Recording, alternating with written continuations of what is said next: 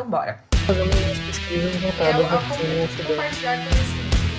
É o amor que eu sinto por Star Wars, sabe? Piano ou certo modo de música, de modo geral. Alcione, mas eu sou louco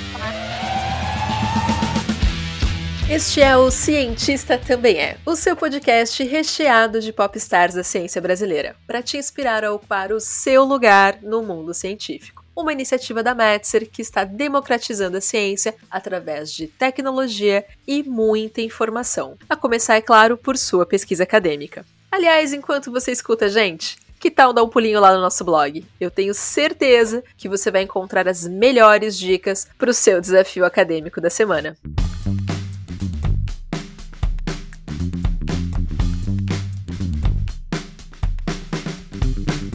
Você já sabe, mas não custa reforçar, eu sou a Dai Ternitz e sempre ando muito bem acompanhada por aqui. E eu sou Everton Martins e hoje a gente vai ter a honra de falar com a Camila Giugliani. Ela é mãe de três filhos, possui graduação em medicina pela Universidade Federal do Rio Grande do Sul e doutorado em epidemiologia pela URGS também. É professora do Departamento de Medicina Social da Universidade Federal do Rio Grande do Sul, colaboradora do programa de pós-graduação em epidemiologia e professora permanente do programa de pós-graduação em ensino da saúde da URGS. Desde 2006, trabalha com projetos de cooperação entre Brasil e Angola na área de atenção primária à saúde. Também integra o Movimento pela Saúde dos Povos, o Fórum do Aborto Legal do Rio Grande do Sul e Mulheres na Universidade e na Saúde.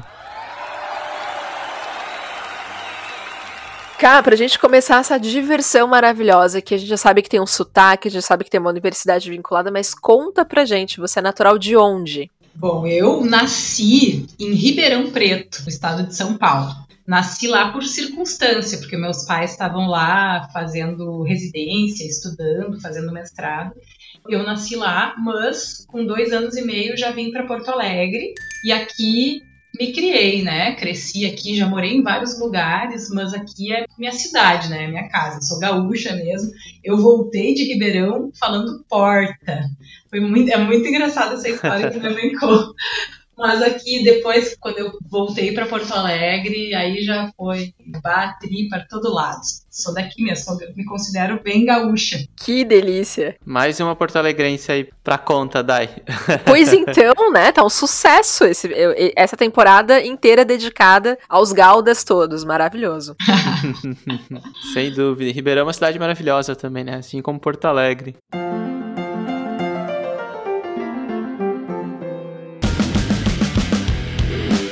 Me diz uma coisa, Camila. Sei que a gente tá em pandemia, né? E pode ter impactado um pouco, mas quais são os seus hobbies e o que, que eles podem dizer um pouquinho sobre você? Pois é, uh, realmente a pandemia impactou bastante nos meus hobbies.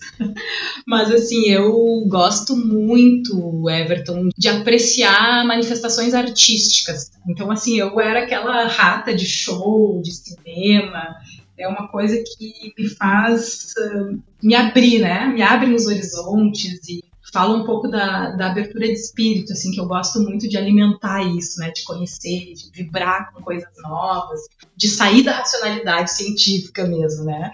Então eu curto muito cinema, arte, teatro, literatura. E agora tá bem prejudicado isso, né? Então realmente é um hobby que ficou, na verdade já tinha ficado prejudicado, prejudicado entre aspas, né? Mas é que minha vida mudou bastante depois que eu tive meus filhotes, né? Isso é bem importante para mim, né? Como a gente está falando aqui sobre cientista Camila, né? Mas na verdade isso não se separa da pessoa. E também deixei, deixei de, de ir a todos os shows e a todas as coisas artísticas que eu queria ir, porque eu tinha outras coisas mais importantes para fazer, mas isso é algo que me alimenta muito.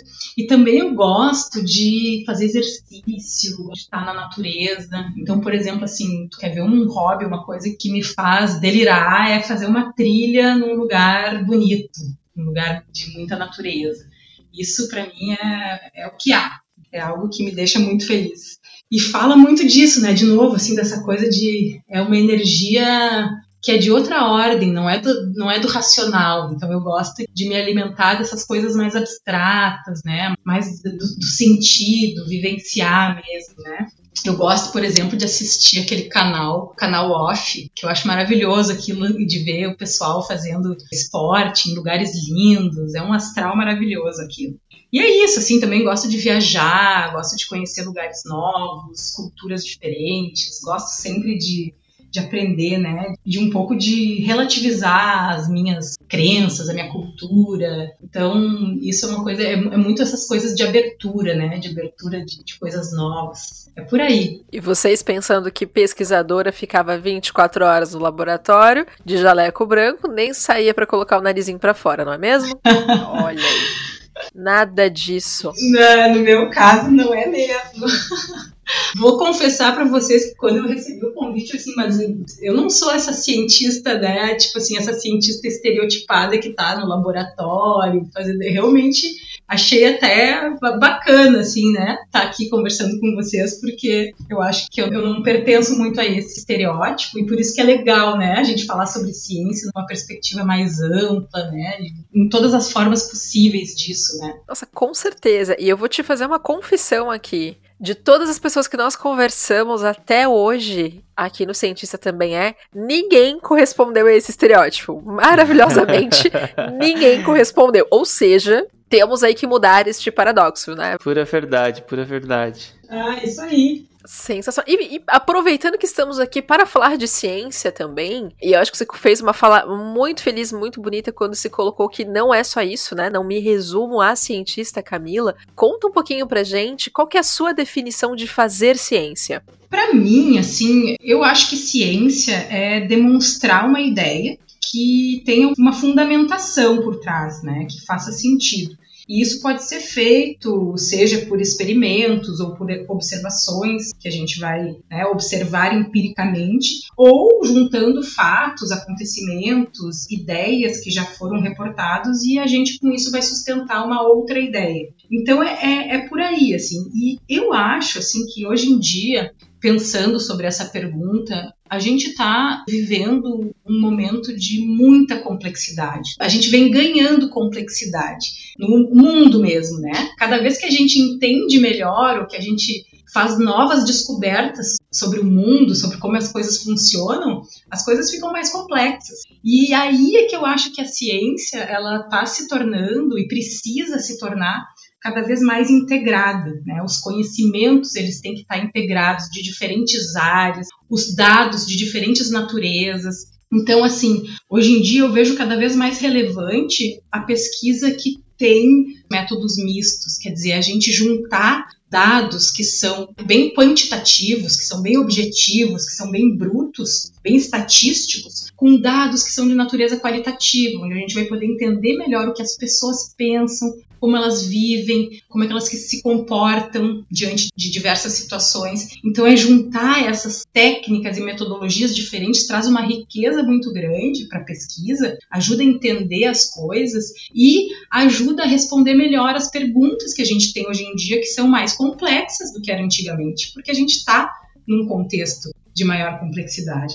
A minha visão de ciência neste momento, no momento atual, eu vejo com essa complementariedade. E aí também eu entro numa outra coisa que eu acho bem importante, que é a gente pensar na ciência como sendo algo que pode ser socialmente referenciado. O que, que quer dizer isso? Quer dizer que a ciência ela pode e deve estar respondendo perguntas que impactam na sociedade ou que são orientadas pelas necessidades da sociedade. Então, que eu tenho um contexto social e questões trazidas por esse contexto social e que eu vou trazer para minha pesquisa, para formular as minhas hipóteses e as minhas perguntas de acordo com essas necessidades do contexto social. Né? Então, esse conceito também de pesquisa socialmente referenciada é algo que eu tenho prestado bastante atenção e eu acho que faz muito sentido. Nossa, é fantástico, né? Eu acho que pesquisa com essa visão que você falou de é, sócio-referenciada vai muito de acordo com uma aplicação de curto prazo ou impactos reais para mudança, né? Assim, a ciência para mudar no curto prazo, assim, né? Exatamente. E foge um pouco daquela disputa de ah, pesquisa de base, pesquisa aplicada, e eu acho que olhar a pesquisa de base também com uma visão de impacto, né? E olhar a pesquisa aplicada também com a visão de impacto, assim. Isso, exatamente, essa questão de integrar, né? Como é que elas se encontram, essas, essas diferentes modalidades de pesquisa, como é que elas se integram e como é que elas fazem sentido na sociedade e vão impactar justamente nas decisões, nas formulações, nas políticas. Né? Então é, é essa a ideia mesmo. Fantástico, fantástico.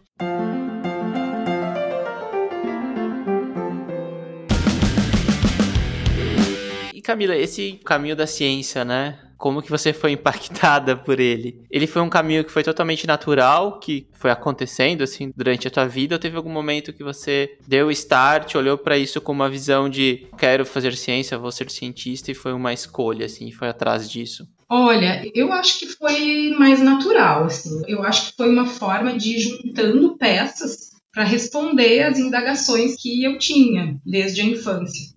Então, assim, quando eu era pequena, eu costumava ler os livros, na verdade, olhar, porque eu acho que eu nem lia nessa época, olhar os livros da minha mãe. A minha mãe é, é pediatra, é professora, pesquisadora.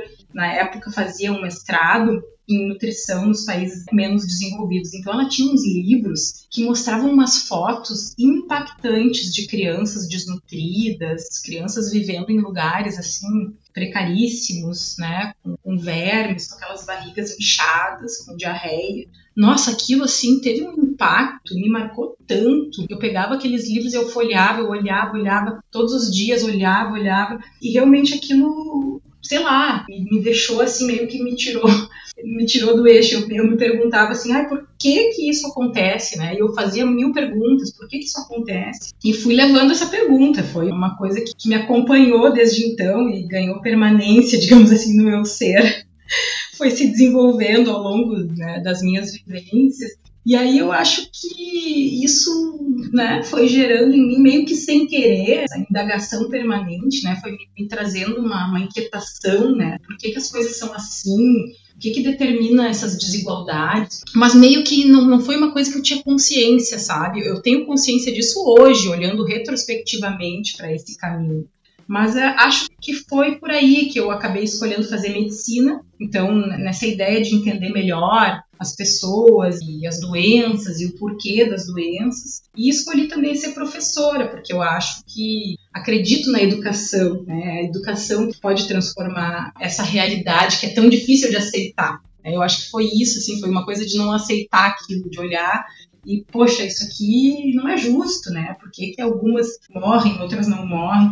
Então, eu acho que a ciência veio junto com isso, né? Acho que foi essa união da medicina com a, com a educação, né? Com a atividade docente, e foi natural. Acho importante colocar, assim, que eu me considero, né, ter tido um lugar bastante privilegiado, né, nesse sentido de ter uma situação socioeconômica favorável, de ter tido muitas oportunidades na vida, né, de estudar, de viajar, e acho legal colocar isso, assim, porque é, reconhecer a nossa condição de privilégio é o primeiro passo para a gente saber o que fazer com essa condição de privilégio. E para mim, hoje em dia, é muito claro que isso faz com que eu me sinta mais responsável ainda, com mais compromisso de fazer uma contribuição para mudar essa realidade. E eu acho que isso me guia um pouco também nessas escolhas. E claro que a convivência com os meus pais, os dois são professores, pesquisadores, então isso também foi algo que com certeza me influenciou, porque eu convivi com isso a vida inteira, né? Eles muito apaixonados pelo que fazem até hoje e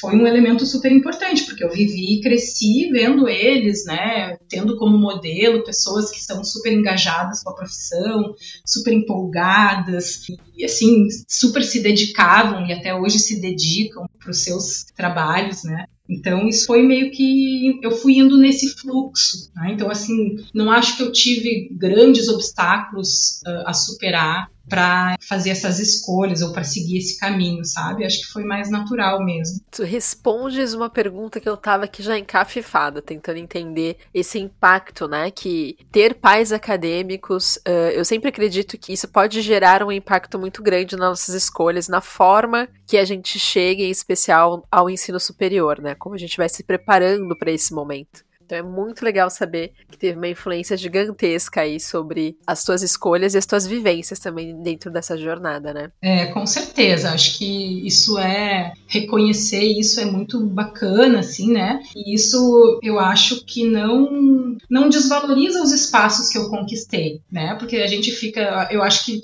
é legal falar sobre isso, porque eu mesma já passei por isso, né? De ter receio de ficar meio assim ofuscada na luz os pais, né, que são famosos, e aí a pessoa meio que fica presa àquela expectativa, né, de que seguir o mesmo caminho, mas eu acho que a gente deve realmente aproveitar as oportunidades, as portas que se abrem e a gente, se a gente tiver um propósito, uma coisa sincera própria da gente, a gente vai achar o nosso espaço específico, assim, né, o nosso de verdade, né, assim, não que é o espaço que é conquistado pela mãe ou pelo pai, mas o meu, né, eu, eu fui conquistando aos poucos o meu espaço, com as coisas que eu acreditava. Então, isso é muito legal. Assim. Quem tem pais famosos, eh, acadêmicos, acho que não deve se preocupar, porque não tem problema a gente aproveitar as oportunidades que isso traz, né? Eu acho que essa é a ideia. E a gente vai descobrindo os nossos próprios caminhos. Bem isso.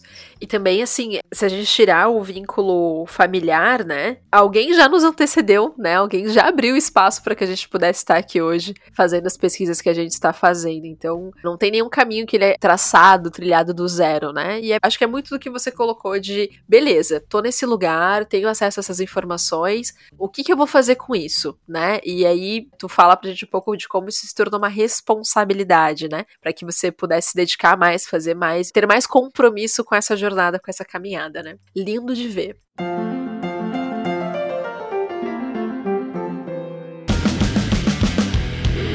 E Cá, você falou um pouquinho sobre a tua infância em relação a ver esses pais apaixonados pelo que eles fazem, né, até hoje. Mas quando você era pititica, o que que você se imaginava fazendo quando crescesse? Assim, já era meio que eu não sei muito bem o que os meus pais fazem, mas eu quero fazer o que eles fazem, ou não? Você passou por várias fases, assim, de tipo, quero ser isso, aquilo, aquilo outro, e foi seguindo. Sim, não, eu quando era pequena, assim, eu queria ser chacrete, bailarina, eu gostava dessas coisas, assim. Gente, chacrete, é, maravilhosa. Chacrete, já, quis, já tive meu momento de, de sonhar em ser chacrete, paquita, bailarina, e eu não, não pensava assim, não era uma coisa que desde pequena. Eu sempre penso isso assim. Eu nunca tive aquela coisa, ah, eu sempre quis ser médica, desde pequenininha, já brincava de médica. Não, isso nunca aconteceu comigo, assim, foi algo que realmente foi se construindo e retrospectivamente, como eu falei agora, eu acho que hoje em dia eu entendo essa escolha como uma forma de lidar com essa inquietação, né, do porquê que essas desigualdades existem né, e como é que a gente pode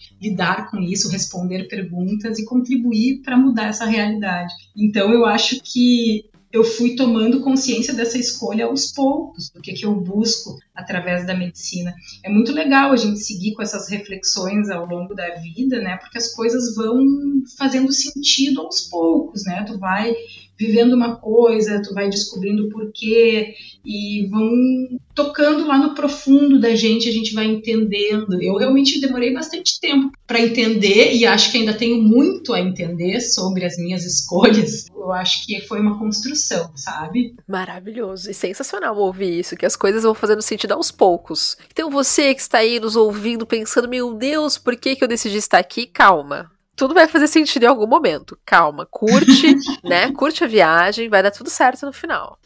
É. sem dúvida, sem dúvida. E todo esse processo, né, de olhar para a ciência e fazer uma ciência olhando o impacto, né, olhando uma aplicação real na sociedade, assim, é um pouco do que te move, assim, é um pouco do que faz você sair da cama todos os dias e continuar a tua pesquisa e continuar indo atrás de novas respostas. Conta um pouco pra gente, assim, o que, que te motiva, Camila? É, por aí, Everton. E olha que para sair da cama no inverno porto-alegrense é difícil. A gente, um estado acima de ti já tá vendo que é difícil, imagina como é que não tá aí. É, mas é, é bem isso, assim, sabe? Para mim é esse sentido, né? É o encontrar o sentido nas coisas que a gente faz, né? O que, que eu tô fazendo para contribuir? O meu pequeno papel nessa construção do que eu acredito, né? Precisa acontecer para a gente ter uma sociedade mais harmoniosa, menos violenta, mais solidária. Então, assim, eu, eu resgato e trago para a consciência para estar tá presente isso, né? Porque às vezes a gente tem isso, mas ele está lá longe ou lá dentro e a gente não acessa. Mas a gente trazer isso, né, para um plano mais concreto, né, de pensar sobre isso de fato, eu acho que ajuda muito, porque a gente pode, por exemplo, pensar que na atuação que a gente tem no dia a dia, seja qualquer coisa que tu faça na tua atuação diária, né, mas também nas minhas relações pessoais, com as pessoas que eu convivo, né, com os meus filhos, com meu companheiro, com as pessoas familiares, amigos, colegas, alunos, orientandos, os pacientes que eu atendo, que realmente é muito importante assim, a relação que se estabelece aí. Eu acho que é nessas relações que a gente encontra realmente as melhores oportunidades para se sentir satisfeita e grata por aquilo que a gente faz. Então, é muito resgatar isso, assim, mas todos os dias. Cada dia é um dia diferente e é uma nova oportunidade para a gente reforçar essas relações, para a gente reforçar o sentido que as coisas fazem, o propósito que a gente tem. Porque todo mundo tem dias difíceis, né? E tem sofrimento em determinadas coisas que faz, e, faz parte. Mas a gente pode trazer isso para o plano plano mais concreto. E eu costumo fazer isso, assim, é uma coisa dos últimos tempos, dos últimos anos, digamos assim, que eu acho que me faz muito bem, é quando eu acordo, e eu costumo acordar muito cedo, assim, geralmente antes do amanhecer, porque eu gosto de ter um momento sozinha antes dos meus filhos acordarem. Então eu, eu acordo, eu faço uma respiração bem profunda e eu penso exatamente nisso, né? O quanto que eu quero estar verdadeiramente presente nesse dia, conectada com as pessoas com quem eu vou interagir, aprender coisas. E, e isso me faz acreditar que aquele pode ser um bom dia e que eu vou aprender coisas novas e quem sabe contribuir para outras pessoas aprenderem também. Então isso faz a gente pensar. É meio romântico, né? Mas eu acho que é, é de verdade, assim. Acho que é isso que me move. Acreditar que eu posso a cada dia estar tá sendo uma pessoa um pouquinho melhor e assim ir aprendendo, né, construindo algo que faça sentido e que tenha uma contribuição social, né? É, é isso que está por trás. Eu fico sem falas quando as pessoas trazem esse processo de presença para o dia a dia, porque é muito fácil a gente entrar nesse moedorzinho de carne, né? Fazer, na verdade, da nossa vida esse moedorzinho de carne, que você dorme, acorda, dorme, acorda, e aí você fala, meu Deus, tá tudo passando muito rápido e eu não tô tendo tempo de fazer as minhas escolhas, né? Sobre o que eu quero e o que eu não quero viver. Essa é uma dica valiosa, gente. Você não quer acordar antes do sol nascer? Tudo bem, acorde a hora que você acorde mas tire esses cinco minutinhos para você, porque de fato faz toda a diferença no viver o dia, né, no decorrer do teu dia. É, não, e é isso que tu falou, assim, né, a gente, no dia a dia que a gente tem de corre-corre, a forma como hoje em dia as pessoas vivem, né, de forma bem acelerada e muita informação, a gente entra no piloto automático e faz as coisas sem nem saber porquê, né, recebe um monte de informação, manda um monte de mensagem, entra no modo tarefeiro, né, faz tarefa, tarefa, tarefa, e a gente perde, se desconecta desse propósito, desse, desse, sentido das coisas, né? Então eu acho que é, acho que é por aí. Fica a dica para vocês, e é assim que a gente encerra o nosso primeiro bloco do podcast.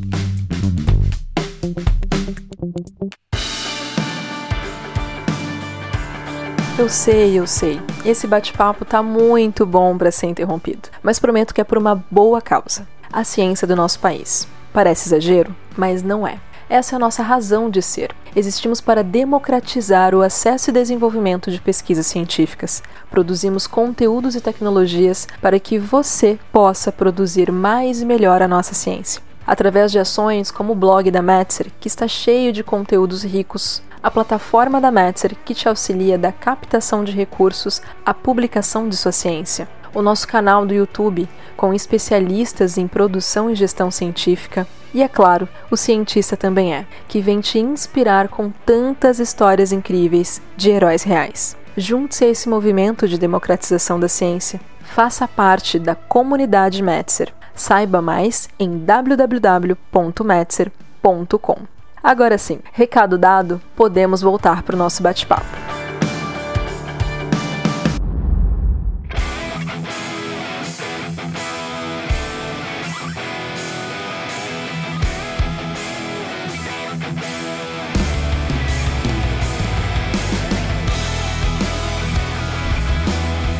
Um pouquinho mais de vida acadêmica, porque a gente gosta, porque a gente sabe que tem uma galera que tá ouvindo aí, Camila maravilhosa, e pensando, ah, vai demorar muito para chegar nesse patamar. Calma, vamos ouvir essa história. Muito amor e carinho. E Camila, conta pra gente, verdadeiro ou falso? Você tinha ou tem um caso de amor com as normas da escrita acadêmica? Acho que é mais para falso, assim. é mais para falso, é ótimo. Mais pra falso. Não, é porque assim, eu não morro de amores, né? Mas a escrita acadêmica bem feita, ela pode ser muito prazerosa. Ainda mais se for do assunto que a gente gosta. Então, assim, tu pega um artigo bom, um artigo bem escrito, redondinho, né, fluido, conciso, objetivo, é muito prazeroso, né? Tu chega no final da leitura, tu diz, bah, que bacana isso que eu aprendi. Então é muito legal. Agora a escrita já é a mais difícil, é um processo mais custoso, mas acho também que pode ser muito prazeroso. A questão é que a gente precisa se dedicar, né? A gente precisa ter tempo e a gente precisa treinar, né, exercitar. Então, isso que a gente estava falando agora, né, do dia a dia super corrido e tal, hoje em dia, a gente praticamente é difícil proteger um tempo para escrever. Então, eu acho que hoje em dia as coisas mudaram muito, né, de como era antigamente. Acho que hoje em dia o nosso maior desafio é proteger o tempo da escrita, o tempo da produção acadêmica. E a gente precisa ter tempo para fazer isso. Então tem esse desafio, né, da gestão do tempo, de como é que hoje em dia a gente poderia ter mais tempo para escrever, dedicar mais tempo para escrever nesse mundo enlouquecido, acelerado que a gente vive.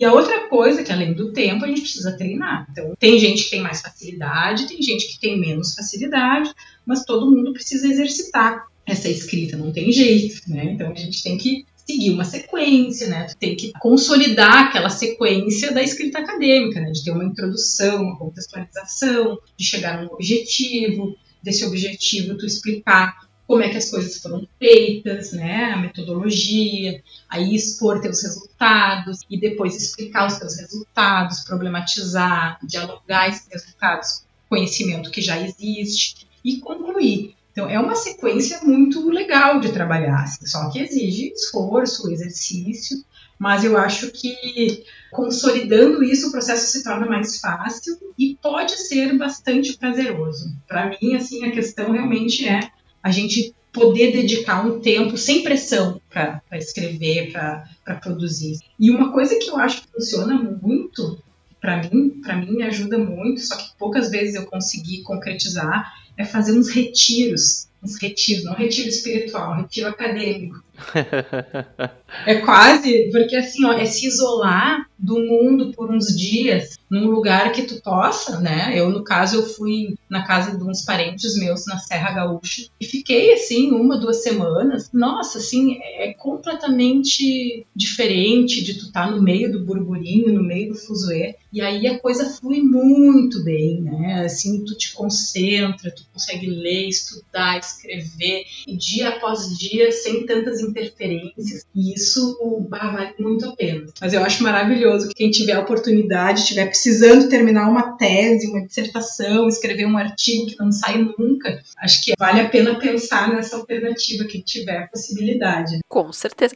E eu vou ter que dizer que estes últimos minutos dessa conversa, para quem estava aí enrolado na própria estrutura do seu trabalho acadêmico, vocês acabaram de ter uma aula de como estruturar o seu trabalho aos pouquinhos. Então, assim, se não pegou, volta um pouquinho e ouve de novo. Porque a chave está todinha aí. Não é no retiro, é lá na estrutura, gente. Volta pra estrutura. E o retiro, de fato, eu acho que para qualquer coisa, né? Quando a gente tá enrolado com alguma situação, parece que a gente tá tão mergulhado no dia a dia, na rotina, nas demandas, que de fato falta espaço para respirar, para conseguir sedimentar os conhecimentos que a gente está acessando e aí criar o próprio para daí sim poder construir um texto, construir algo referente à sua própria pesquisa, né? dica de ouro. Sem dúvida, sem dúvida. Façam retiros.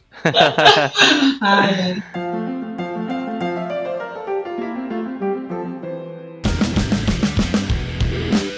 Conta pra gente também, Camila, agora um pouquinho sobre o teu objeto de pesquisa, né? Você tem um projeto super legal de cooperação entre Brasil e Angola, principalmente na área de atenção primária à saúde, e tem outras linhas de pesquisa, né? Agora conta pra gente assim, como é que você aplica esse conceito de pesquisa aplicada e pesquisa pensando na sociedade. Bom, meu foco de pesquisa, né, é essa questão assim, quais são as questões de saúde que importam no enfrentamento das desigualdades e na concretização do direito à saúde. Então, as minhas pesquisas têm muito a ver com demonstrar as desigualdades, as fragilidades mostrar aquilo que não costuma ser mostrado, fazer serem ouvidas as vozes que normalmente não são ouvidas, né? Que eu acho que é isso que vai ajudar a gente ter maior subsídio científico para avançar nas políticas públicas. Eu tenho muito essa essa ideia assim de contribuir com as políticas públicas. Tem a ver com a ideia da gente ter essas políticas mais embasadas em evidências científicas, em na gente ter assim o enfrentamento das desigualdades no centro das políticas. Isso não pode ser uma coisa secundária, né? tem que ser uma coisa central. A gente não pode mais ficar convivendo com esse grau de desigualdade que a gente convive, esse abismo social que a gente vive. Então, para isso, a gente precisa demonstrar que as desigualdades existem, que elas impactam na saúde da, da população, tem um impacto negativo. Isso já tem bastantes dados, estudos sobre isso. Então, as minhas pesquisas elas têm esse foco, né? elas são muito referenciadas no contexto social e no conceito de determinação social da saúde. Né? O que, que é isso? É a gente entender que a nossa saúde é determinada pela nossa situação social, pela nossa cor, pelo nosso gênero, pela nossa escolaridade, pelo lugar onde a gente nasce, onde a gente vive, pelo contexto social, político e econômico que a gente está inserido. Então, por exemplo, um dos temas que eu tenho me dedicado bastante, né? Tu falou a questão da cooperação de Brasil com Angola, isso é uma coisa que realmente me move muito e eu já tive muito mais envolvida com isso do que eu estou hoje, por uma questão de trajetória, de momento de vida, mas eu tive muito envolvida com isso e desejo muito poder voltar a isso. É, eu acredito muito nessa cooperação entre os países, principalmente os países do Sul, né, que são os países que foram colonizados em geral, e que eles podem justamente fazer parcerias para poder avançar nas suas políticas, no seu desenvolvimento, se ajudando entre si. Porque a relação entre os países do Sul, por exemplo, entre Brasil e Angola, é muito diferente do que a relação do Brasil com os Estados Unidos, ou de Angola com a França, com os Estados Unidos. Então, assim, tu, tu estabelece uma outra relação, com mais horizontalidade, com mais parceria, com interesses diferentes. Então eu, eu acredito muito nisso. Eu, foi por aí que eu desenvolvi toda a minha tese de doutorado, por exemplo, e que eu já trabalhei bastante e depois eu dei uma pausa nisso porque eu acabei uh, entrando numa outra jornada muito transformadora que é a jornada da maternidade, né? Daí eu tive três filhos e parei de viajar para Angola por um tempo, né? Pretendo um dia voltar, mas então essa questão da cooperação ela acabou ficando um pouco de lado por conta do meu momento de vida. Mas eu ainda acredito muito e já fiz pesquisas, fiz a minha tese de doutorado sobre isso e acredito que é uma forma também da gente avançar nas relações mais solidárias, né, no contexto global. Mas uma das coisas que eu tenho me dedicado bastante atualmente são temas relacionados ao gênero e às desigualdades de gênero, a questão do aborto, por exemplo, que é um grande problema no Brasil porque no Brasil o aborto é criminalizado. Então, o que, que acontece? O aborto é uma situação que é extremamente frequente na vida das mulheres, seja legalizado ou não. O problema é que quando ele é proibido, as mulheres acabam recorrendo às práticas clandestinas, que muitas vezes são inseguras, e se colocam em risco de adoecer e de morrer. E aí entra a questão das desigualdades, porque quem é que está em maior risco de morrer são as mulheres mais vulneráveis, porque as mulheres com melhores condições acabam tendo acesso a formas mais seguras para realizar um aborto. Então, quando a gente constata isso, e através da pesquisa a gente pode deixar isso muito claro, né, através de dados estatísticos, a gente constata que perpetuar esse problema, que é a mortalidade por abortos inseguros, é uma negligência do Estado, que criminaliza as mulheres que abortam. Então, assim, na perspectiva científica, é um verdadeiro contrassenso, vai totalmente contra todas as evidências científicas que têm sido produzidas no mundo todo, né, e também contra todas as recomendações de autoridades de saúde em nível mundial. Então, assim, a gente tem o um compromisso, como pesquisadoras, de mostrar o impacto desse problema e a importância de incluir essa questão na agenda das políticas de saúde. Né? Porque hoje em dia, nem nas situações que estão legalizadas no Brasil, por exemplo, em casos de violência sexual, nem nessas situações o aborto é garantido e por aí vai. Então, assim, o meu objeto de pesquisa ele é focado nessas questões sociais e questões de desigualdades. Eu tenho estudado também, por exemplo, o problema da violência obstétrica, né, que é a questão das mulheres sofrerem violência quando estão sendo atendidas no seu parto, uma situação também muito muito relevante assim e muito complicada, né, que a gente vive. E é por aí vai, né? Outros assuntos também. Eu trabalho com a questão comunitária, então o papel dos agentes comunitários de saúde, na questão da mobilização social, na forma que as pessoas participam da, das decisões na saúde, né? Que é a participação social, o envolvimento comunitário. Então é isso, assim, integrando tudo isso é por aí, assim, meu objeto de pesquisa. E é interessante te ouvir falar, porque chega a respirar fundo a respeito, né? Tipo, é falar sobre essas desigualdades, dar aquele fôlego de vamos falar mais a respeito. É uma loucura e é, não é um assunto que ele é confortável, né? Eu acho que chegar para as pessoas, falar sobre isso, propor, né? São temas que eles ficam muito em torno, às vezes, dos achismos e do, das opiniões que as pessoas têm, né? Do que necessariamente sobre os dados, sobre a pesquisa e tudo mais. Tanto é que a questão do aborto mesmo é uma coisa que no Brasil a gente vê é, vários simpósios, congressos, lá, lá, lá. E, cara, tu sai desses eventos e as pessoas nos corredores estão falando sobre seus achismos, suas opiniões, sobre. É como se nada do que foi apresentado ali sobre dados dados, né, os índices de mortalidade, a questão de ter ou não ter acesso, fazer aquilo da forma mais adequada para a saúde das pessoas ou não, é uma loucura. A gente precisa de fato transpor isso e só com muita pesquisa, muita ciência em cima, só popularizando os assuntos, né, para isso, para a gente chegar nesse ponto, nesse patamar.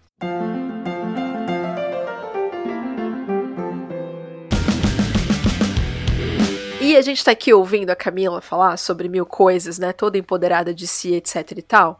Camila, Conta pra gente um pouco sobre a sua jornada, porque a gente falou lá sobre a sua escolha, tipo, né, o caminho ele foi sendo construído, foi se apresentando, se abrindo para você, e aquilo foi fazendo cada vez mais sentido e foi te levando à escolha da medicina. Mas como é que foi, né, pensando que hoje enquanto doutora, como é que foi passar por esses três estágios da pesquisa formal, vamos assim colocar? O tempo todo isso foi uma escolha ou foi sendo construído? Como é que isso foi se apresentando para você? Eu vejo que foi sendo construído mesmo, né? Assim, a, essa jornada jornada, depois que eu entrei na faculdade, na faculdade de medicina, eu muito cedo me envolvi com pesquisa. Eu comecei a trabalhar com pesquisa já no terceiro semestre da faculdade. E aí eu volto para aquela questão que eu falei, né, das portas que se abrem, né, porque os meus pais são, né, pesquisadores e eu comecei a trabalhar nos grupos de pesquisa da minha mãe, por exemplo. Foi o primeiro grupo de pesquisa que eu participei. E aquilo ali me abriu super caminho, assim, né? Eu tomei muito gosto, eu tive muitas oportunidades, assim, de apresentar trabalho, de coletar dados. Eu sempre fui muito desbravadora, assim, sabe? Aí tem uma característica minha. Eu ia, a gente fazia pesquisas de campo, e eu não tinha medo nenhum, assim, de ir nas casas das pessoas, em lugares bem, às vezes, um pouco perigosos, assim, né? Então, assim, eu já tive situações, assim, de ser parada pela polícia. O que, que tu tá fazendo aqui? Porque eu tava num lugar que normalmente as pessoas não vão. Mas eu ia casa das pessoas para fazer entrevista de pesquisa e gostava, né? De entrar na casa das pessoas, de conversar. Então, assim, eu tive muita experiência de trabalho de campo, tive muita experiência de escrever resumo, de apresentar trabalho, de montar pôster. E eu adorava essa função, né? Adorava ir nos eventos, apresentar os trabalhos, escrever artigo. Então é, é uma coisa que eu sempre gostei assim de me envolver. Então eu ganhei muita experiência ao longo da faculdade com essas questões acadêmicas que depois de formada meio que já estava introjetada em mim, né? Já estava consolidada essa coisa acadêmica, assim, né? né? Até da escrita acadêmica, de... esse mundo, assim, já estava bem, bem presente em mim. Só que aí, depois que eu terminei a faculdade, eu quis fazer a residência médica, né? A residência médica é quando a gente escolhe uma especialidade. E é uma coisa muito assistencial, daí já não é muito voltada para pesquisa, e sim para o atendimento das pessoas. Então, é uma coisa bem assistencial mesmo. Foi bem legal isso também, né? Porque a gente que faz medicina, é diferente de outras áreas, tu tem uma coisa que é conciliar a prática médica com a pesquisa. Então não é uma coisa tão evidente assim, porque normalmente quem escolhe a medicina não quer abrir mão de atender as pessoas, de fazer a clínica, né? É diferente de outras áreas onde tu não tem esse contato. Então, uh, na medicina, eu, eu, fui construindo essa, essa forma de conciliar essas coisas, porque até hoje acho bem difícil conciliar a prática médica com a pesquisa. E eu encontrei essa conciliação depois, né, quando eu acabei escolhendo ser professora. Mas então eu fiz a residência em medicina de família e comunidade, que é a área da medicina que eu considero mais próxima né, e mais sensibilizada com as questões sociais, onde a gente está mais próximo da comunidade, onde a gente realmente consegue chegar mais perto das pessoas, entender as necessidades das pessoas. Fiz essa residência e quando eu terminei essa residência, eu estava meio que numa pilha de viajar um tempo, de passar um tempo fora. Eu tinha, nessa época, 25 anos, então eu estava bem na, na, na, fase, assim, de, de explorar, né? E aí eu me toquei para concorrer a uma bolsa para fazer um ano adicional de residência na França. Eu tinha também uma coisa especial pela França, né? Eu queria ir para a França, eu queria ter fluência no francês e aprender sobre a cultura francesa, que eu sempre fui apaixonada pelo francês. Eu, desde que eu comecei a aprender francês no colégio ainda, eu me apaixonei pela língua, pela cultura e eu queria um dia eu tinha esse sonho, né, de morar na França um tempo. E aí começa essas coisas assim, daí foi um caminho que foi muito meu, assim, né? As portas que eu tinha aproveitado, né, com o caminho dos meus pais dentro da universidade. E neste momento já, já era uma história mais minha mesmo, daí não foi através desses, dessas pesquisas com os grupos onde os meus pais atuavam que eu cheguei nesses caminhos. Daí foram coisas bem do meu caminho mesmo e que foram construídas com os meus passinhos. Então, isso é muito legal também. E aí eu concorri à bolsa na França para fazer um ano adicional de residência e na primeira vez que eu concorri, eu não fui selecionada. Na segunda vez que eu concorri, eu fui selecionada. E bem quando eu estava terminando a residência. Então, terminei a residência, eu direto já fui para a França. Daí fui, passei um ano em Paris, estudando saúde pública. Trabalhei lá num grande hospital de Paris, foi muito legal a experiência. Eu trabalhei com coisas que era diferente para mim, porque eu trabalhei dentro de um hospital lá em Paris e não era o que eu estava acostumada aqui, né? Mas foi uma experiência maravilhosa, assim, de trabalhar com pessoas muito diferentes, dinâmicas de trabalho completamente diferentes. A gente desenvolve tanto, né, das nossas habilidades pessoais quando a gente convive e trabalha com pessoas que estão inseridas numa outra cultura completamente diferente. Então foi muito legal, assim. E o trabalho em si também me deu a oportunidade de, de aprender coisas novas, de escrever, de publicar. Então essas coisas, assim, foram muito bacanas. Assim. E a experiência de vida de morar em Paris por um ano, sem explicação, assim, muito maravilhoso amizades, né, para a vida inteira. Nossa, muito legal.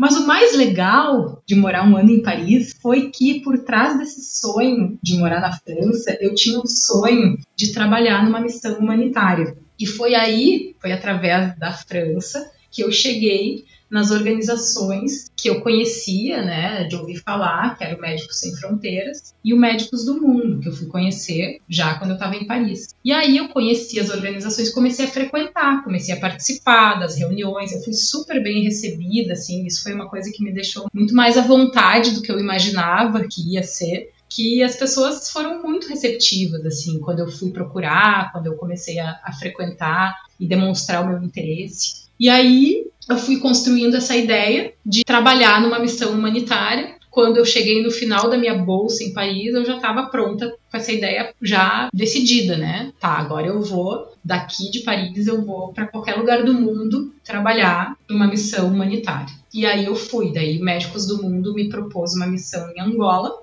e foi assim que eu cheguei em Angola, e é daí que se originaram né, os projetos de cooperação entre Brasil e Angola. Então eu trabalhei durante um ano em Angola, numa missão humanitária do Médicos do Mundo, num projeto voltado para melhora do sistema de saúde no interior de Angola, voltado para a saúde materna infantil, um lugar assim super remoto. A gente trabalhava no, na província de Uambo, que era bem no interior assim, e não tinha nada. Era um lugar que tinha sido assolado pela guerra e não tinha escola, não tinha serviço de saúde, tinha sido destruído, não tinha médico, não tinha enfermeiro. Então, era realmente uma situação daquelas, assim, inaceitável, assim. E aí, hoje em dia, quando eu vejo, né, quando eu, quando eu olho para essas escolhas, eu volto lá para trás, naquela minha indagação, né, de por que, que as coisas são assim, né, vendo aquelas fotos dos livros da minha mãe, eu acho que eu fui para lá, para Angola, para encontrar isso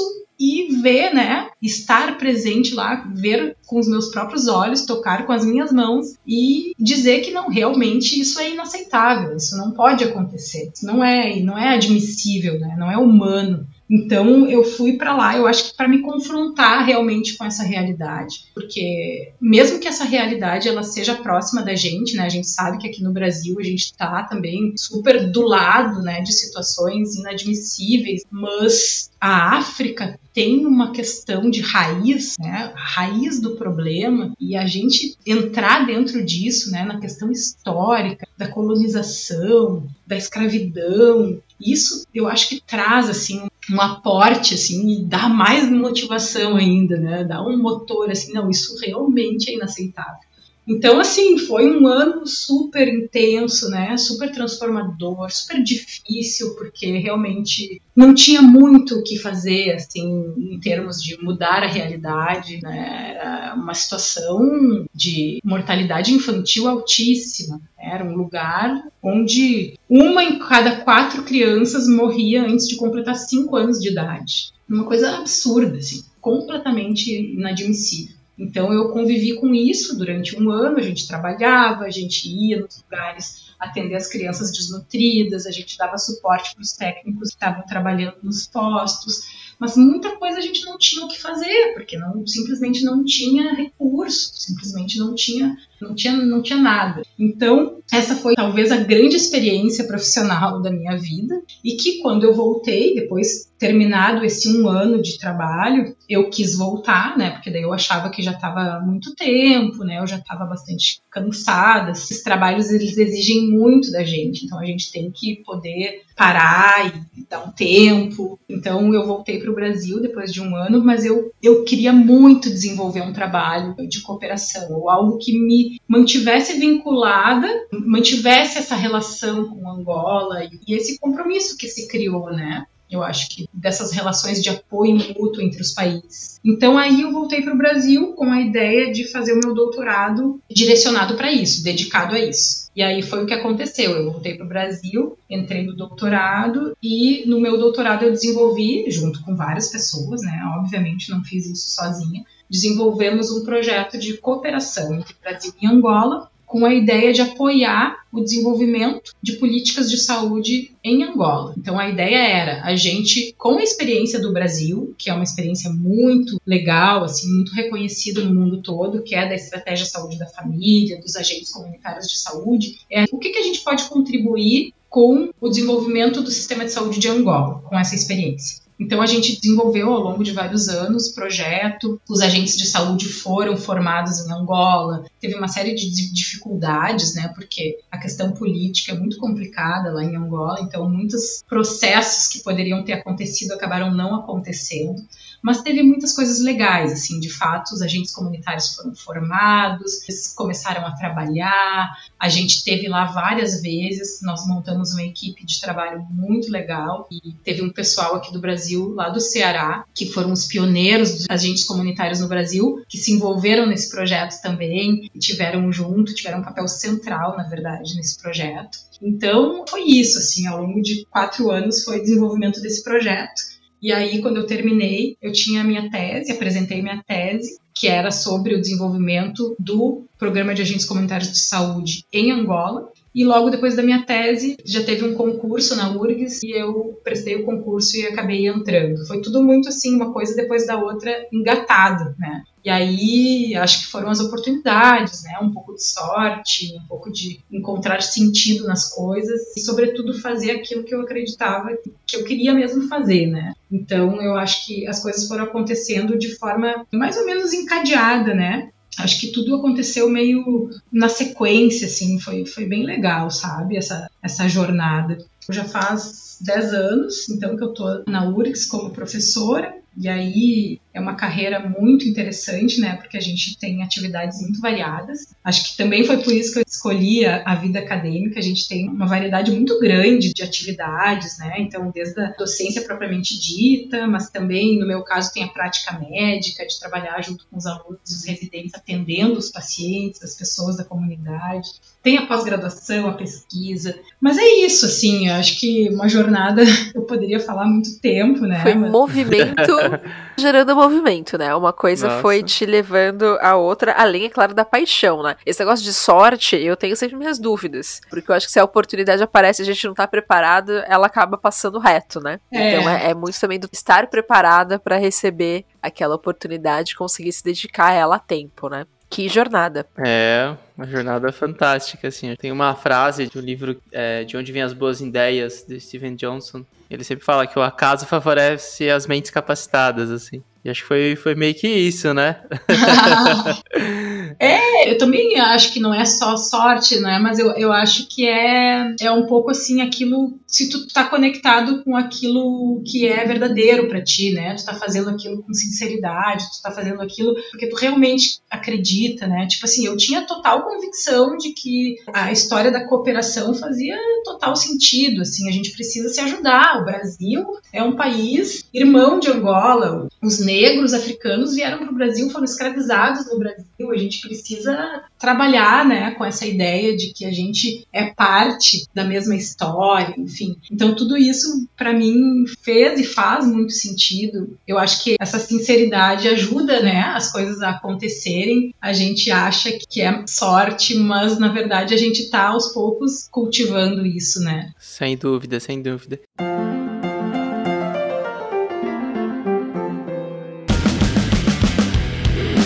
Camila, e qual que é a cereja desse bolo? Tem algum lugar né, que você espera chegar, que você tá correndo atrás como uma meta, ou tá super feliz, assim, agradecida com a história? Não, eu tô, eu tô super feliz e agradecida, mas eu sempre tenho, eu tenho, uh, por exemplo, assim, Everton, eu tenho uma ideia de conseguir estruturar melhor um grupo de pesquisa na minha área de pesquisa, que eu acabei não fazendo isso ainda, né? Eu trabalho com mil frentes e muita coisa, mas depois de muitos anos, assim, eu penso que já tem condições de estruturar um grupo de pesquisa, né? De ter pessoas, assim, que tenham uma coisa enquadrada né, com encontros regulares. Eu acabei ficando meio avulsa, entre aspas, porque eu fui buscando um caminho muito diferente, assim, né? Essa história da cooperação com Angola era algo muito singular, assim, da minha trajetória. Não, não tinha outros colegas que tinham passado pela mesma experiência. As pessoas foram se agregando e aos poucos a gente foi criando grupos, né? Eu acabei assim, eu não me vinculei aos grupos de pesquisa pré-existentes no programa de pós-graduação onde eu fiz, que seria o caminho mais fácil, né? Eu acabei fazendo coisas diferentes que faziam sentido para mim, que eram verdadeiras para mim, mas que foi mais difícil nesse sentido, né? De estruturar algo que é reconhecido como tal, enquadrado como tal, né? até para as questões de financiamento de pesquisa, né? Então esse tipo de coisa eu estou começando a achar que eu tenho condições de fazer agora, depois de muito tempo, né? Então, daqui a pouco. Então, essa é uma ideia que eu tenho. E uma outra ideia que eu tenho é de tendo mais tempo para escrever, para estudar, eu penso em daqui a pouco passar um tempo no exterior. Eu acho que é uma coisa que a gente tem a possibilidade na vida acadêmica de fazer. E aí aquela ideia de ter tempo protegido para fazer coisas que a gente quer fazer e não tem tempo no dia a dia, né? E além de aprender coisas novas, fazer novas colaborações. Então isso são coisas que eu considero assim cereja do bolo nessa trajetória. Mas eu tô super feliz, assim, acho que não tenho, assim, grandes ambições, sabe? Além disso, acho que acho que tá super legal. Feliz com as conquistas. Isso é sensacional, sensacional. E antes da gente ir para a parte dos ídolos, que é uma parte que eu adoro, eu queria entender um pouquinho como foi para você. A gente tem alguns relatos de pesquisadores e pesquisadoras que falam sobre esse processo da maternidade, né? Como é passar por essa jornada e dar conta do processo de pesquisa, é continuar, né, com o seu avatar de pesquisadora e experimentando, conhecendo esse novo universo da maternidade. Como que foi para você, assim, conseguir equilibrar esses pratinhos aí que são super intensos? É, isso aí é realmente algo muito desafiador. Eu achava que a minha vida não ia mudar tanto se eu tivesse filhos, né? Eu tinha um pouco essa crença, mas de fato a vida com filhos ela é completamente diferente, assim, muda bastante. E eu tive muita dificuldade de conciliar tudo, né? Até hoje tenho, acho que é um grande desafio conciliar a maternidade, o cuidado com os filhos, o tempo que é necessário para criar os filhos, né, para ter que a gente precisa, né, para passar junto. E já me causou muito sofrimento este desafio de conciliação, né? Mas eu acho que ajuda muito também a gente a amadurecer. Com esse desafio a gente aprende a priorizar as coisas, né? A gente aprende também a levar com mais leveza as pressões que a gente recebe, a botar as coisas nos seus verdadeiros lugares, né? Digamos assim. Então, eu ainda tô, isso é, uma, é um processo, né? Permanente que a gente vai aprendendo. É, e isso hoje em dia ainda é um desafio para mim. Acho que sempre vai ser. Mas é algo maravilhoso, assim. Eu acho que para mim, depois ou antes da experiência em Angola, né, que foi o que eu falei que foi a experiência profissional mais transformadora da minha vida, a experiência da maternidade é a mais transformadora como um todo, não só da vida profissional, mas da vida em geral. É difícil a questão de conciliar os tempos, né, de responder às demandas. Então, uma coisa que eu tive que fazer, por exemplo, recentemente, eu cortei os compromissos noturnos em finais de semana de trabalho. Então, atualmente eu explico para as pessoas, olha, final de semana, de noite, eu não marco compromisso, porque, né, porque senão a gente não consegue ter uma vida minimamente equilibrada, né? Então é isso, assim, mas eu acho que hoje em dia existe todo um movimento de maternidade na ciência que é bem legal, assim, que traz à tona esses desafios, que coloca em evidência, que reafirma esse lugar das mães no mundo da ciência e no mundo profissional, e que tem muitas conquistas. Então, hoje em dia, por exemplo, tu coloca lá no teu currículo Lattes que tu teve tantas licenças maternidade, né? Que tu teve tantos filhos. E isso vai ser visto, né, na hora de um auxílio, na hora de concorrer a uma bolsa, isso vai ser visto, vai ser considerado, vai ser valorizado e muitas outras conquistas que estão acontecendo. Então, acho que é, é, super importante a gente ir atrás dos nossos sonhos, né? E de se quer ser mãe, a gente poder ser mãe e continuar fazendo ciência ao mesmo tempo, mas ainda é um grande desafio porque as coisas não são tão favoráveis assim, né? O contexto ainda é muito machista, ainda é pouco amigável para as mulheres e principalmente para as mães. Então, eu digo assim, eu acho que vale muito a pena a gente dar vazão ao nosso sonho, se a gente quer ser mãe, e saber que, bom, isso vai nos trazer alguns desafios, mas que a gente pode, né? a gente pode conciliar as coisas. Melhor que isso, né? Melhor que saber que a gente pode conciliar as coisas é que a gente pode crescer muito com isso. E, inclusive, com essa questão de, de saber priorizar melhor, de saber organizar melhor, a gente acaba também gerenciando melhor a nossa vida profissional. Então eu acho que eu estou aprendendo isso, né, gente? Eu estou nesse processo. Meu filho mais novo tem três aninhos. Eu tenho um de nove, um de seis e um de três. Então, eu tô bem no meio desse processo, assim. Acho que é de um extremo crescimento. Maravilhosa. Obrigada pelo relato, porque de fato é algo que as mulheres ainda têm sempre que pensar muito, né? Seja na sua jornada profissional e maternidade, na sua jornada acadêmica e maternidade, o que escolher, né? Como se fosse uma necessidade de escolha e se a gente não pudesse tocar as duas coisas ao mesmo tempo. É fácil, não é, sem dúvida não é, mas é possível, é viável. E essa conquista também do Lattes que você citou é sensacional, né? Super recente e é sensacional a gente poder fazer isso. E alguém deve estar se perguntando, mas por que, que é importante, né? Porque os processos seletivos que seguem, depois eles levam em consideração as suas publicações dos últimos dois, três ou até quatro anos anteriores, né? E aí, se você tem lá uma licença maternidade no meio do caminho, isso não constava no seu currículo.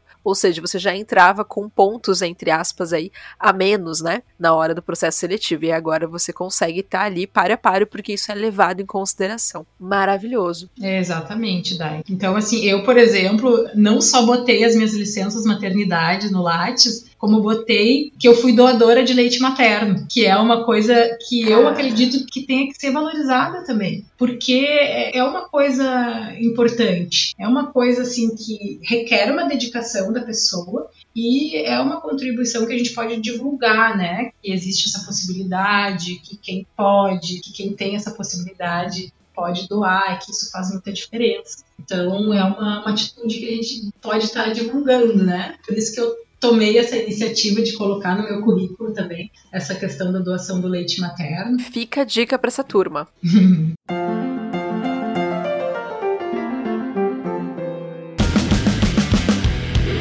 Camila, muita gente que escuta a gente aqui do, do Cientista também é, é uma galerinha que tá lá no, no ensino fundamental ainda, desculpa, ensino, não, ensino médio, tá no, no, início, assim, naquele processo de escolha de faculdade, ou tá no início do curso, tá ali no primeiro ano, segundo ano, sabe? Aquele ano que todo mundo pensa em desistir e, e sempre tá, sei lá, refletindo sobre esse processo da jornada acadêmica, da jornada científica, né? Você pode trazer pra gente, talvez, uma dica para quem tá passando por esse processo de decisão? É, é eu acho que é muito assim de, de realmente definir uh, e tentar encontrar aquilo que faz sentido para a pessoa, né? Claro que adolescente é mais difícil tu entrar nessa, nessa reflexão e nessa coisa assim, da o que, que faz sentido para mim, mas dá para pensar assim, né, de forma mais conectada com as emoções e, e se perguntar o que, que faz sentido para mim, o que, que que é o meu sonho? Uma coisa que é mais palpável para a galera mais jovem, assim, qual que é meu sonho? O que, que eu quero fazer? Onde é que eu me enxergo?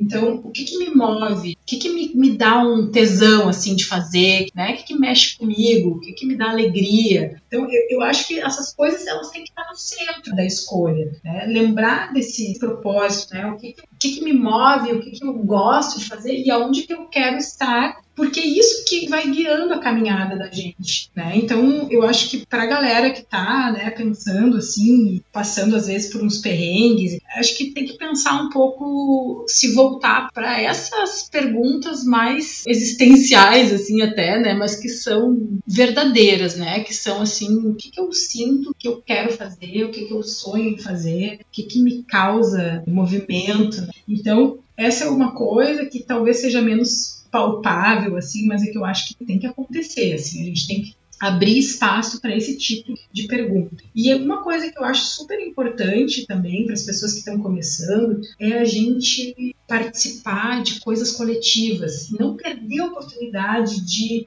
ampliar horizontes, participar de grupos, conversas com pessoas, congressos, eventos, viagens, para quem já está né, começando, por exemplo, numa graduação.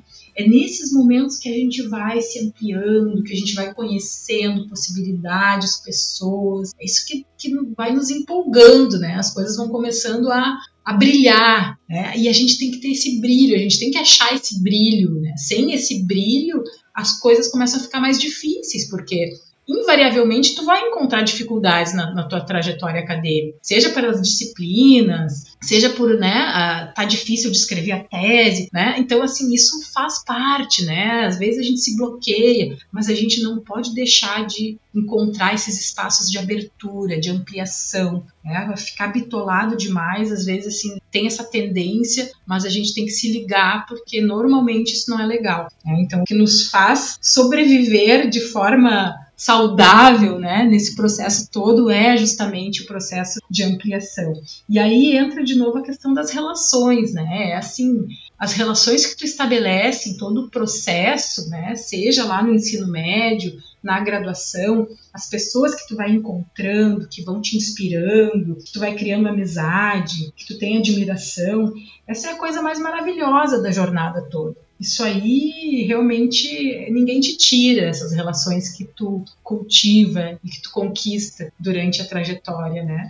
Eu, por exemplo, na, minha trajetória, eu posso dizer assim que a coisa mais maravilhosa e rica que eu tenho, né, são as relações que ao longo de todos esses anos foram estabelecidas, com amizade, com admiração, né, pessoas que me inspiraram. Então, eh, eu acho que a gente tem que dá muito valor a isso, né? E às vezes a gente não dá tanto valor a isso, a gente quer mais é o resultado, quer mais é o artigo, a publicação, mas assim, esses encontros, né, que nos motivam, que nos inspiram, isso vai tornando a jornada muito mais gratificante. Eu acho que essas são as dicas, viu, Everton, que eu daria assim para as pessoas que estão no início, né, que estão passando por esses momentos mais difíceis, né, de engrenar na trajetória acadêmica. Maravilha, maravilha. Obrigado, Camila. Acho que nossos ouvintes agradecem, viu? A gente conversa com muita galera, assim, muita gente que está no início da faculdade, essas falas que vocês trazem, né, e principalmente até o teu histórico, assim como do, dos outros participantes, ajudam muito, né, porque a gente tem aquela visão romantizada, né, e a tua jornada, assim como a jornada de outros, é uma, é uma jornada que foi indo, né, você foi indo, foi correndo atrás, foi avançando, não foi uma coisa que caiu do céu e, e é a maravilha que é hoje, né. Obrigado, assim. Na minha jornada tem algo muito importante, que é a união do mundo acadêmico com os movimentos sociais e a militância. Porque toda essa ideia né, de responder aquelas perguntas de por que as desigualdades e como que a gente pode fazer para ter mais justiça social, isso tem muito a ver com uma certa militância mesmo pela defesa do sistema único de saúde ou na defesa do mais justo e solidário. E essas coisas eu encontrei um nicho, né, ou pessoas, me identifiquei com pessoas que eu conheci num movimento muito especial, que é o Movimento pela Saúde dos Povos, que é um movimento internacional que luta por esse direito à saúde, e isso faz muito parte da minha trajetória também. E de uma certa forma, a gente une essa atividade né, mais direcionada ao ativismo, à militância com a pesquisa, porque isso pode acontecer e deve, né? É muito legal que isso aconteça. É muito legal que a gente possa, como cientista, se colocar se posicionar, né? E através das nossas pesquisas, colocar isso de forma muito honesta, dizer, olha, eu, Camila, defendo o sistema único de saúde, eu defendo a legalização do aborto, por exemplo, né? Então, eu acho que são causas que a gente pode sim trazer para a ciência de uma forma muito clara e honesta, colocando isso, desvelando, né, os nossos posicionamentos, porque aí fica tudo muito claro e transparente para as pessoas que leem. Né? Então, eu acredito, por exemplo, que a ciência ela não é neutra, né? A gente não, não existe ciência neutra, porque quando tu formula uma hipótese, quando tu faz uma pergunta de pesquisa, tu já está te posicionando no mundo, tu já está trazendo a tua visão de mundo e o teu trabalho ele vai se desenvolver em torno disso. Então, isso nada mais justo do que se colocar, né, do que se posicionar. Então, é isso eu acho muito importante também e por isso acho muito relevante, muito significativo para mim essa relação com os movimentos sociais. Nós somos seres políticos, né, Camila? E a gente deve, tem que carregar conosco as bandeiras e as coisas que a gente acredita, né? E você, como uma pessoa da área da saúde, faz total sentido apoiar e, e, e puxar esses, esses movimentos, né? Eu acho que é super importante que a gente tenha pessoas de dentro da ciência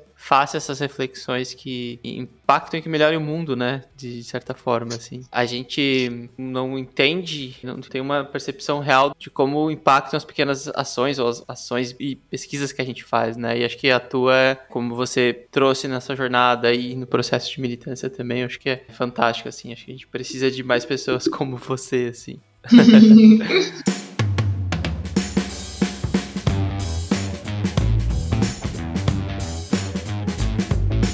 Camila, vamos lá para a série que a gente mais gosta aqui no Cientista também é, tá bom? Que é a série O que foi importante para sua formação. Então vou, a gente vai perguntando algumas coisas e você vai respondendo, tá? O que vier na sua cabeça nesse primeiro momento, tá? Conta pra gente aí um livro que foi importante.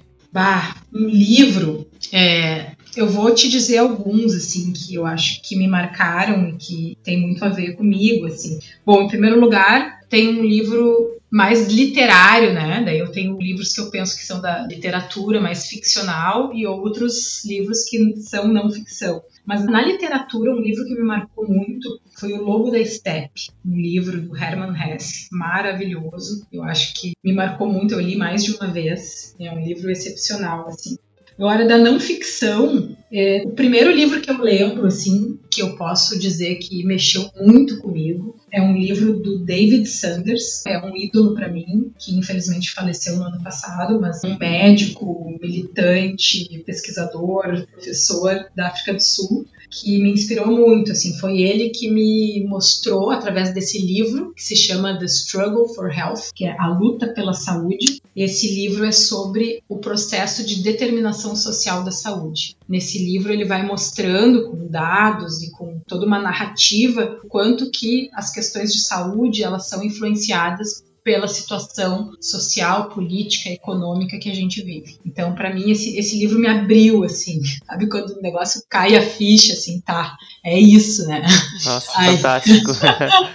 fantástico. Sim, e daí esse livro eu li um pouquinho antes de eu ir para Angola. Então, assim, realmente foi aquilo ali, né? E aí tem outros dois livros que eu gostaria de compartilhar com vocês, que um livro que me abriu também o mundo da questão da, mais da educação, que é a Pedagogia da Autonomia, do Paulo Freire, que é um livro que eu acho que todo mundo deveria ler, porque ele é para a vida, assim, ele é um livro maravilhoso. E um outro livro que me abriu assim muito para a questão de entender as origens do racismo é um livro da Grada Quilomba chamado Plantation Memories, Memórias da Plantação, Episódios de Racismo Cotidiano. Esse livro é sensacional, assim, um livro, uma leitura bastante fácil de ler. Assim. E para mim, assim, eu li esse livro também quando uma das vezes que eu fui para Angola e foi assim, me chacoalhou, assim, me sacudiu nessa questão assim de pensar o racismo estrutural. Então acho que é isso, assim, é. Eu pedi um, você me deu quatro, tá ótimo.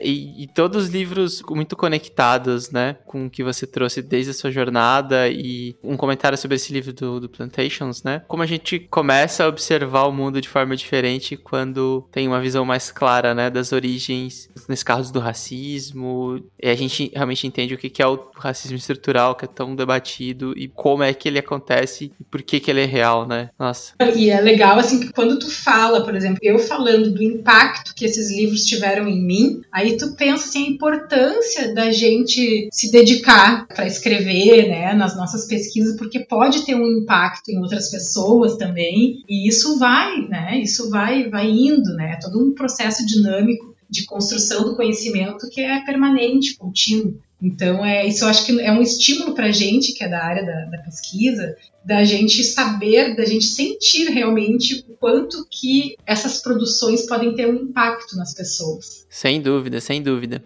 Camila, indica pra gente agora, ou fala pra gente aí um filme, um seriado ou um documentário que foram super importantes para você. Então, tem um filme que marcou muito a minha infância e que essa questão né, das desigualdades, da violência, do racismo, que é A Cor Púrpura, do Spielberg, um filme de, dos anos 80. E, e, é interessante, assim, porque esse filme, eu não tenho nenhum registro bem do enredo do filme, porque eu era muito pequena, assim, quando eu vi o filme, mas eu tenho o registro do impacto que teve em mim, né? O estado de choque que eu fiquei quando eu vi aquele filme e vai muito ao encontro daquelas figuras lá dos livros da minha mãe, né? Das crianças doentes e tal. Eu acho que são coisas que impactam e que tu diz assim, não, isto não é aceitável, isso não, não está errado. E tu é criança, tu, tu sente as coisas de forma muito visceral, né? Muito instintiva. Então é aquilo assim, era o sentimento assim, não, isso está errado, isso não, não pode ser assim, não pode acontecer. E foi isso que eu senti quando eu vi esse filme, A Cor Púrpura. Então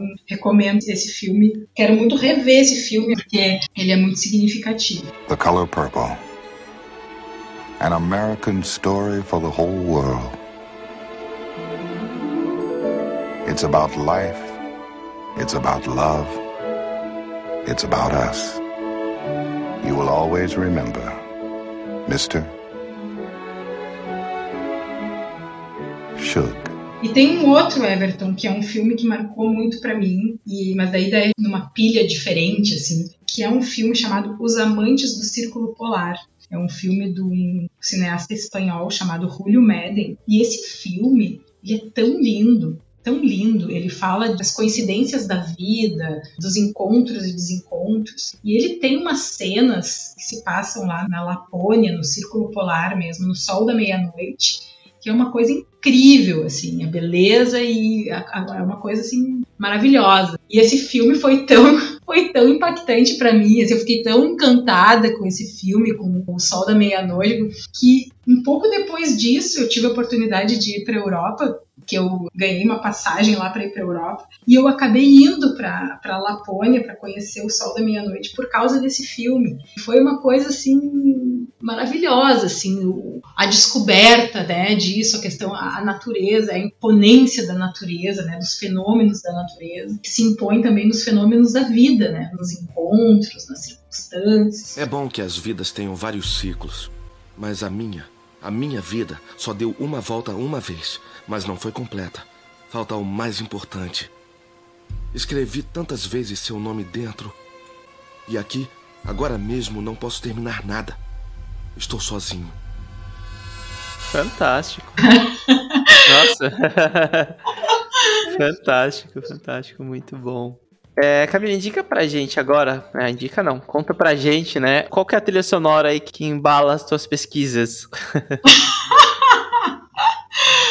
Olha, assim, ó, eu sou, eu sou uma pessoa super eclética na música e, e gosto muito de música. A minha trilha sonora vai desde música clássica até a Sepultura, que eu acho maravilhoso. E atualmente a minha trilha sonora é muito as playlists dos meus filhos. Eles estão muito escutando muita música, assim. E eles escutam heavy metal, principalmente, que é a curadoria do meu companheiro, que é muito boa, por sinal. Então, os guris aqui, essa semana, os guris estão escutando Black Sabbath, Sepultura, Red Hot Chili Peppers. Então, assim, é, é isso aí que tá me embalando ultimamente. Mas, na verdade, eu gosto de tudo, assim, de tudo não eu gosto de quase tudo e sou muito ligada à música. A música, a música mexe muito comigo. Eu gosto muito de escutar rádio, porque eu gosto da pilha, assim, da surpresa, de não saber que música que vai, que vai rolar depois, assim. Eu gosto de ficar escutando e, bah,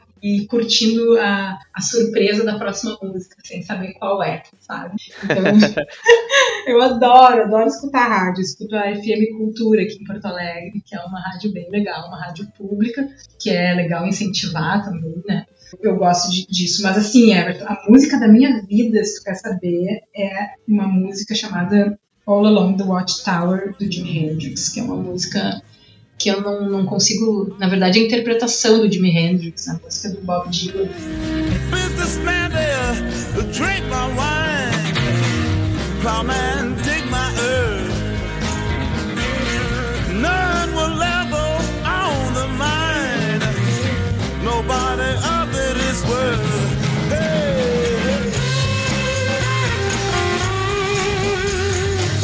dupla, né? Bob Dylan com Jimi Hendrix.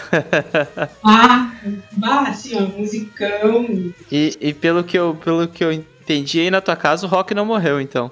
Ah, o rock aqui é, aqui é a, a, veia, a veia do rock é assim, bah, É muito forte. E tem uma coisa assim, eu acho que a minha ligação com a música, e fazendo um link com a questão da pesquisa, da ciência, a minha ligação com a música também tem uma coisa muito da mensagem, assim, né? Tanto que os, os gêneros que eu mais curto, que é o rock e o rap, são gêneros que trazem muito protesto, né? Aquela mensagem, assim, né, de que, de que é preciso enfrentar, de que é preciso mudar. Então, eu acho que a minha a minha energia musical tem muito a ver com isso, assim. Eu gosto muito. Se tem um som que me que mexe comigo é os Racionais, por exemplo, é o Chico Sainz. Os caras assim, né, que trazem essa mensagem forte, esse soco no estômago. Eu acho que isso aí a gente precisa disso. Música para pensar, né? É, ah. É Chico Science e Nação Zumbi, é... nossa. ah, maravilhoso. E aí, conta pra gente também, qual que é a sua comida favorita no mundo? Bah, eu, eu gosto, eu gosto de, de tudo que é comida, assim, mas eu vou te dizer que para mim nada melhor do que uma boa pizza e nada mais fantástico do que um bom pão com manteiga. Adoro, adoro isso, é fantástico. Fantástico, fantástico. E comer essa pizza, né? Em qual lugar do mundo, assim? Qual é o lugar preferido para comer essa pizza? Não importa, qualquer lugar. o bom da pizza é isso. O bom da pizza é que pode comer em qualquer lugar. E sempre tem, em qualquer país que tu vá, em qualquer lugar, sempre tem uma pizza, né? Tá sempre matando a vontade, né? Tudo acaba em pizza. Conta pra gente, é, Camila, qual é o seu lugar preferido no mundo? E aí pode ser um abraço, pode ser uma cidade, pode ser um momento. É, eu hoje em dia eu valorizo muito, eu acho que eu escolheria um lugar de paz, né? um lugar silencioso, um lugar com muita natureza. Porque eu, hoje em dia eu vivo num dia a dia tão barulhento, assim, tão caótico, né? Assim, com muita coisa e com, com as crianças, assim, que são maravilhosas, mas que são super barulhentas eu gostaria de escolher um lugar silencioso, de quietude, um lugar que me traga muita paz. E eu acho que esse lugar seria algo aqui próximo, assim, tipo na Serra Gaúcha. Tem uma cidade que eu amo muito perto, que é São Francisco de Paula, que a gente chama carinhosamente de São Chico. São Chico é uma cidade super pequena, assim, que tem um verde, uma natureza, ela fica nas montanhas, tem um ar que tu respira, assim, que é puro e frio, é um frescor, é um cheiro de lenha no ar, naquele frio, assim, é um, é um lugar muito especial, assim, cheio de araucárias, que é uma árvore maravilhosa, assim, muito linda, é uma árvore muito presente aqui no sul, né, e eu amo isso. Eu amo essa, essa energia e essa paisagem. Então, eu acho que eu escolheria esse lugar atualmente. Mas acho que isso é dinâmico, né? Tipo, anos atrás, 10 anos atrás ou 15, eu escolheria uma cidade como Paris, por exemplo, para estar no mundo, preferido no mundo. Mas isso vai mudando. que fantástico, que fantástico. É, esse clima de serra é super gostoso, né? Nossa, demais.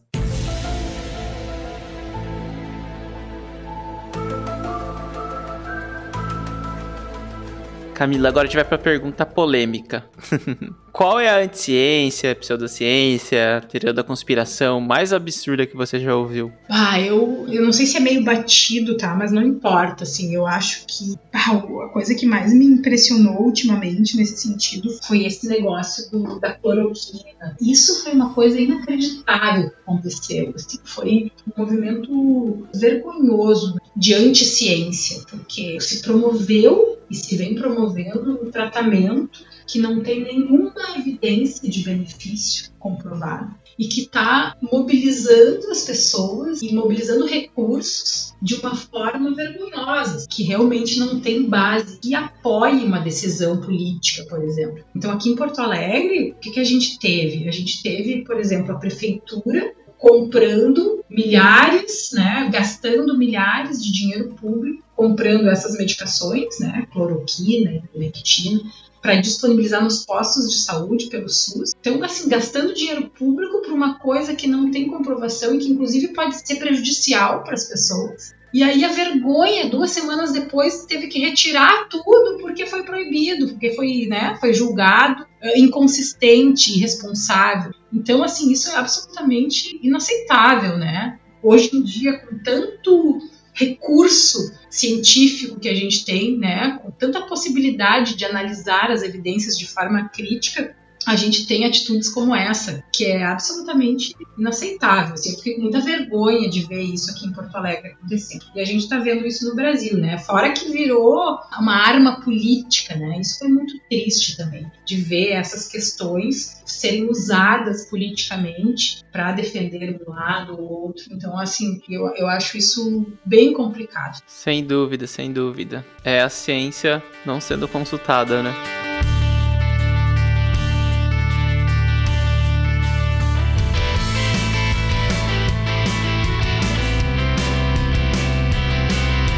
Camila, assim, eu virei fã de você nessa conversa, achei fantástica. A gente poderia ficar aqui mais horas e horas conversando. E para quem virou fã também, né, e quer dar aquela stalkeada, conversar com você, tem algum canal, tem algum arroba, onde que as pessoas podem te encontrar? Bah, pois é, eu não sou muito assídua das redes sociais. Eu acho que a forma melhor me mandar um e-mail. Porque eu sei que respondo, eu, eu, não deixo de responder um e-mail, gente. Assim, qualquer pessoa que quiser entrar em contato comigo, eh, pode ter certeza que eu vou responder o e-mail. Então eu diria que pode me mandar um e-mail. Boa, a gente vai deixar também aqui na descrição do episódio o link do teu Lattes para quem quiser encontrar. Acho que lá também deve ter o e-mail, né? Ou uma forma de contato. Aham, uhum. ah, pode ser. Mas uma coisa que é legal, uma coisa que é legal, Everton, de divulgar aqui no final é que tem página do Fórum Aborto Legal do Rio Grande do Sul. Tem uma página, tem um Instagram, e é legal o pessoal olhar, acompanhar quem tiver interesse nesse tema. A gente tem também a página do Movimento pela Saúde dos Povos. Então, esses, esses canais também são legais, né? Não são canais pessoais, eu acho que o canal pessoal melhor mesmo é o e-mail, mas esses canais de projetos, né, de movimentos também é legal para o pessoal que tiver interesse ir lá dar uma olhada. Fantástico, fantástico. A gente vai deixar todos os, esses canais aqui na, na descrição do episódio para quem está nos ouvindo poder acompanhar e conhecer melhor os projetos que você participa. Legal? Beleza. E, gente, é nesse clima gostoso que a gente vai se despedir de mais um Cientista Também É. Camila, foi um prazer conversar com você hoje, conhecer a tua jornada, conhecer a tua história e poder inspirar mais gente. E nós aqui da Metzer, através do Cientista Também É, também queremos continuar proporcionando esses bate-papos deliciosos e construtivos. Por isso, comente, compartilhe e indique. Se você tem alguma pessoa de ciência incrível e quer ver ela aqui, marque ela nas postagens, manda um e-mail pra gente, vai que ela aceita, né? Enquanto isso, você também pode seguir a gente lá nos nossos canais de redes sociais, no nosso canal do YouTube ou entrar lá no blog da Messer e acompanhar nossos conteúdos. Então, até o próximo episódio. Um abraço. Tchau, tchau.